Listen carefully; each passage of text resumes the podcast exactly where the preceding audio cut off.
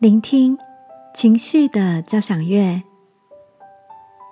晚安，好好睡，让天父的爱与祝福陪你入睡。朋友，晚安。今天的你心情好吗？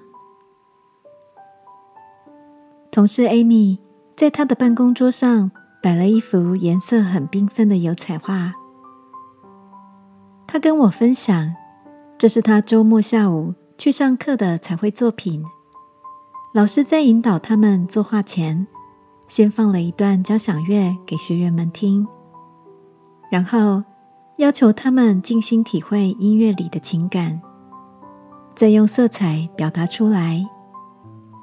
艾米说，她在音乐里感受到温柔、浑厚，时而紧绷，时而高亢澎湃的情绪。所以，他用叠加色彩的方式创作出这幅自己觉得很特别的油彩作品。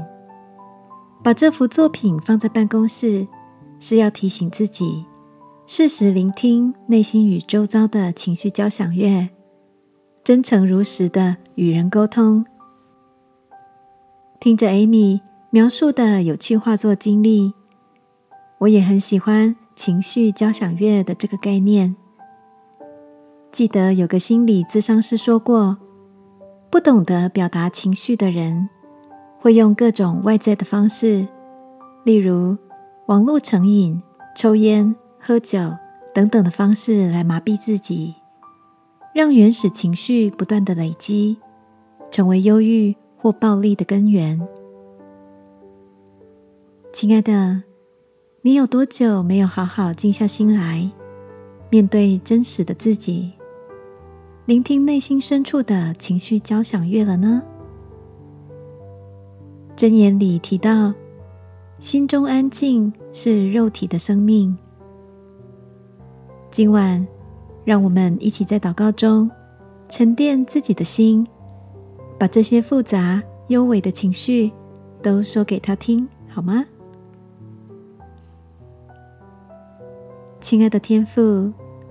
我愿安静在你面前，把心里高高低低的感受交给你，求你舒展我的情绪，得着真实的安静。祷告，奉耶稣基督的名，阿门。